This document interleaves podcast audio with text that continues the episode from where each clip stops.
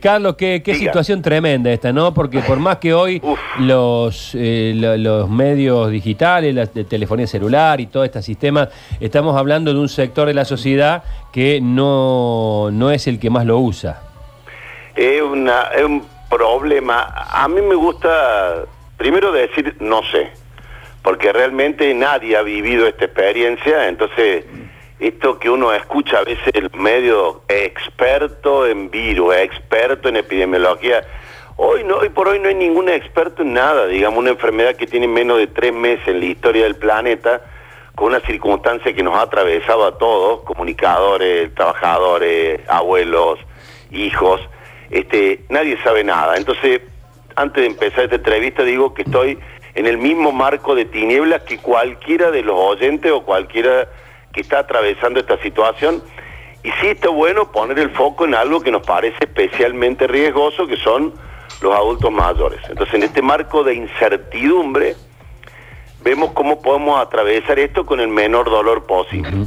A mí lo único que se me ocurre advertir o decir o compartir con ustedes, primero, sí sabemos y hemos aprendido que es un grupo frágil y que este virus parece ensañarse especialmente con este grupo poblacional. Entonces, con buen tino, el mundo y el gobierno nacional también dice, che, pongamos especial cuidado Claro, a los adultos claro. mayores porque es el grupo más frágil, digamos. Lo cual ya subvierte un concepto cultural que tenemos muy metido, que siempre decimos la mujer y los niños primero, digamos, ¿no? Y, y ahora es los adultos mayores primero. Un lugar que uno podría también pensar que debiera haber sido un lugar que siempre debieron tener, digamos, que tengamos un especial cuidado con los adultos mayores, un cambio cultural que poquito a poco se va dando y que esto va a generar este, una mirada diferente que también es disruptivo o rompe algo que también es muy cultural, porque de una u otra manera hemos elegido tener nuestros hijos, digamos, ¿no? Sí. De una u otra manera vos querías tener un hijo, un hijo, los hijos que tenés. Pero los padres y los abuelos no se eligen. No está mediado por el deseo ese vínculo, sino que está mediado por la cultura. ¿Por qué? Porque sentimos un imperativo moral o ético de decir, che, cuidemos a los que nos cuidaron. Eh, no está mal que yo me encargue de llevarle comida a quien me dio la teta o me cambió los pañales cuando yo era chiquito. Sí. Digo, pero hay que atravesar una situación de no deseo y sí cultural. Entonces, la primera idea o reflexión es, esta enfermedad pone en riesgo al grupo más frágil, que son los adultos mayores, ¿cómo hacemos para protegerlos? Y la otra escasísima certeza que podemos tener en esta pandemia, en esta enfermedad, que nos deja más dudas que certezas, es que el aislamiento preventivo eh, disminuye la cantidad de contagios. Es lo único que sabemos. Y, que se ha demostrado en países que ya superaron la pandemia y en nuestro país en particular y en Córdoba especialmente, en donde los resultados del aislamiento han sido extraordinarios, han superado las expectativas más favorables. Entonces, reforzando el aislamiento y aplicado a los adultos mayores, a mí me gusta decir una frase que está buena, que no hay que confundir aislamiento con abandono. Aislamiento con abandono. Y acá vienen, para que esto no suceda, el abandonar a un paciente en un geriátrico, el abandonar a un familiar en una institución de cuidados, ¿cómo hacemos para mantener el aislamiento con un objetivo re noble y saludable que es? Los mantenemos aislados porque son el grupo más frágil y toda la sociedad hace un esfuerzo especial en cuidarlos. No porque contagien, sino porque pueden ser contagiados con Claro. consecuencias terribles. Claro. Entonces, aclarado esto, porque me acuerdo un, paciente mío, eh, muy piola, me decía, che, Carlos, yo te escucho hablar a vos y pareciera que fuéramos nosotros la peste. Es el revés, es el revés. Y entonces hay que, hay que ser claro en la comunicación. Ese grupo es el más frágil, hay que tener mayor cuidado de aislamiento porque es el que mayor consecuencia tiene. Entonces el desafío de que el aislamiento no sea abandono es lo que vos planteabas, Sergio, al comienzo de la, de la charla. ¿Cómo utilizamos el teléfono? El teléfono fijo, el teléfono móvil, Lo que la sea. videollamada y todas las nuevas tecnologías de comunicación Sí. para que acompañemos. Y antes uno también sugería, che, a dos metros de distancia tampoco pasa nada. Entonces, eh, ir a la vereda del geriátrico y cantarle al viejo o, o llevarle la comida, verlo, tomar una distancia de más de dos metros, pero tener un contacto visual también ayuda. Pero estas medidas cada vez se van haciendo más restringidas. Pensemos que hace muy poquitos días nosotros nos saludábamos con el codo, ¿se acuerdan? Nos Sí, cruzábamos claro, y nos sí. tocábamos. Ahora, dos metros de distancia. Hace muy poco tiempo decíamos, che, los barbijos solo para los médicos que estábamos con pacientes. Y ahora, a partir de, de- de mañana, toda la ciudad de Córdoba va a tener un tapabocas. Claro. Doctor, vamos incorporando separaciones físicas que nos obligan al, desa- al desafío de no separarnos afectivamente. Claro, claro.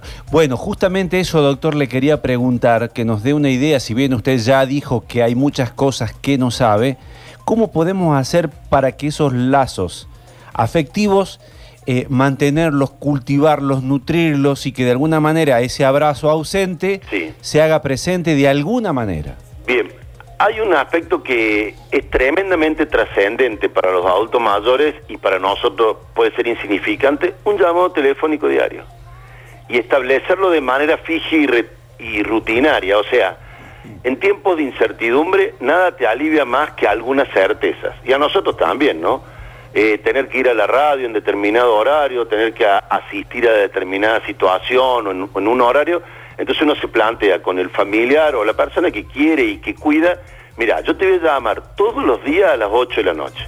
Entonces él ya tiene una motivación para que lleguen está las bueno, 8 está bueno, sí. y tener un llamado telefónico. O sea, construir, aunque sea ínfimas certezas, pero son como esa soguita que te tiene en contacto para no tomar este, una distancia definitiva. La- Ese sola, esa sola medida puede ser extremadamente saludable y el motivo para otro día más, otro día más, otro día más, hasta que volvamos a encontrarnos. La otra, Carlos, es cómo llegamos, los que estamos aquí en la mesa, nuestros padres son abuelos, son, son personas mayores, y hoy casi que nosotros tenemos que tratar de pesar sobre ello para decir, no te muevas de tu casa, no Sí. vayas a pagar. No, ¿Cómo hacemos para frenarlos hoy cuando están también con esa, eh, son personas mayores que siempre les gustó salir un poco también de casa? Claro, ahí hay, por eso, la primera pregunta de Luchi hacía alusión a los pacientes que estaban en geriátricos, ¿no? Sí.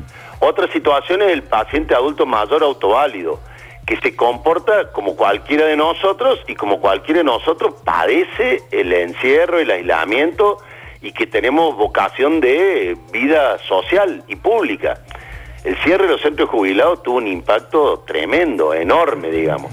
Y lo vivimos cuando el viernes eh, próximo pasado eh, se, armaron esas enormes colas en los bancos que no solamente tenían que ver con la subsistencia, por la cuestión económica de tener para comer, sino que también tenía que ver con una ritualidad que tienen los adultos mayores, que ir a la cola del banco era como ir a la peluquería o como ir al centro de jubilado, o sea, hay un momento de encuentro. En esto, en los pacientes adultos mayores autoválidos, las mismas recomendaciones que para cualquiera de nosotros.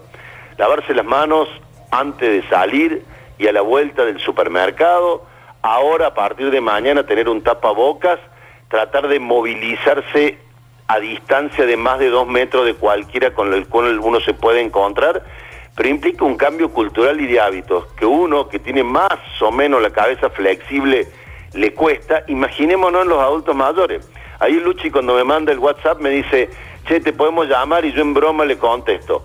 Lo hacemos por fijo, por el WhatsApp, por videollamada, por Zoom, Por. Meet, por, por este Hangout, por de todas las Por eh, Skype, Tinder.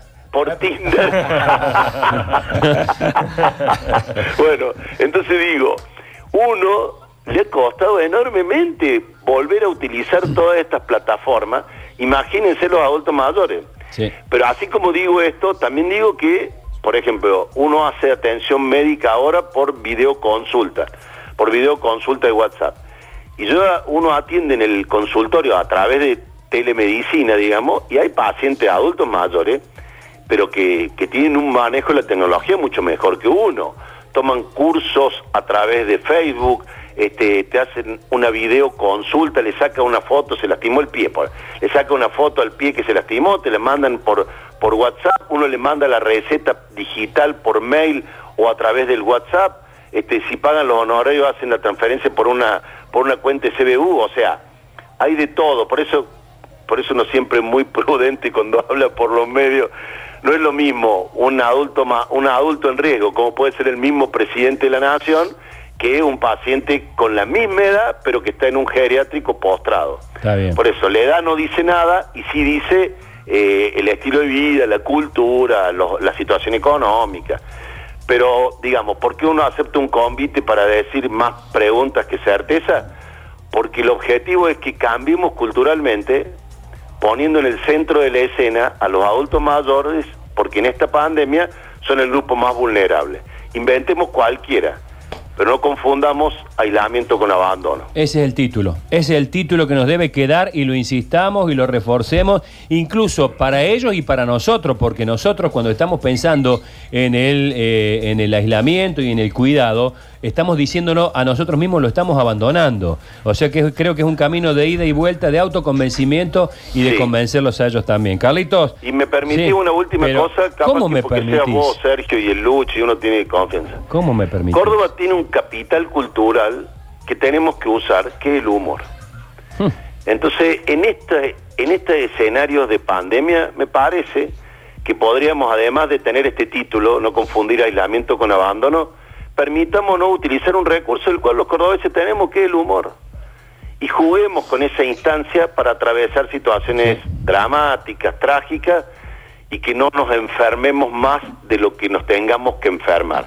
O sea, no agregarle dolor al dolor y utilicemos el recurso del humor que de esta la sabemos lunga Mm. y, y- y nos hace las cosas mucho más llevaderas. Así que con... Tenemos que hacer un día, un día acá que estamos inventando cosas en la radio. El clan Brizuela está todo el tiempo pensando en novedades y en renovaciones. Hay un lindo proyecto para hacer los domingos. Hacemos en plena época de pandemia una mesa burdos y galenos, que nunca Oh, se realizó mirá esto. qué buena idea. Los burdos y los galenos juntos. Burdo y galeno Qué bueno. juntos. Pero Sumada con todos las- burdos y todos los galenos, ¿eh? Todos, todos, todos, todos, todos, sí, todos, todos. All Este, inclusive. eh, y ahí yo estaba en esta línea Sí. que me había ocurrido pensar que podríamos decir un decálogo para atravesar la cuarentena. Entonces que cada uno vaya encontrando una un tips para atravesar esta en cuarentena, Sí. por- por- obviamente en clave burda o en clave galena. Totalmente. digamos, Escúchennos en vivo y vivos. Exactamente. Bueno, Y la el música, y la música, tenemos a Javier Chesel. Clave. No, no éramos muy musiqueros nosotros. Ah, no, no lo van a contratar. Pero lo ponemos a HS para que tire, Sí, para que tire pero, ah, magia. pero claro. Para que tire magia. Te mando Sí, un beso. muchas Sí, palabras y poca música. Exactamente, la música viene después. Te mando un beso grande, Carlito. Abrazo grande, Sergio, gracias por el llamado y gracias, Luchi. Gracias a ustedes que también están laburando para que esto sea Sí. menos incómodo, ¿no? Así Sí. que agradecido. Chao, querido.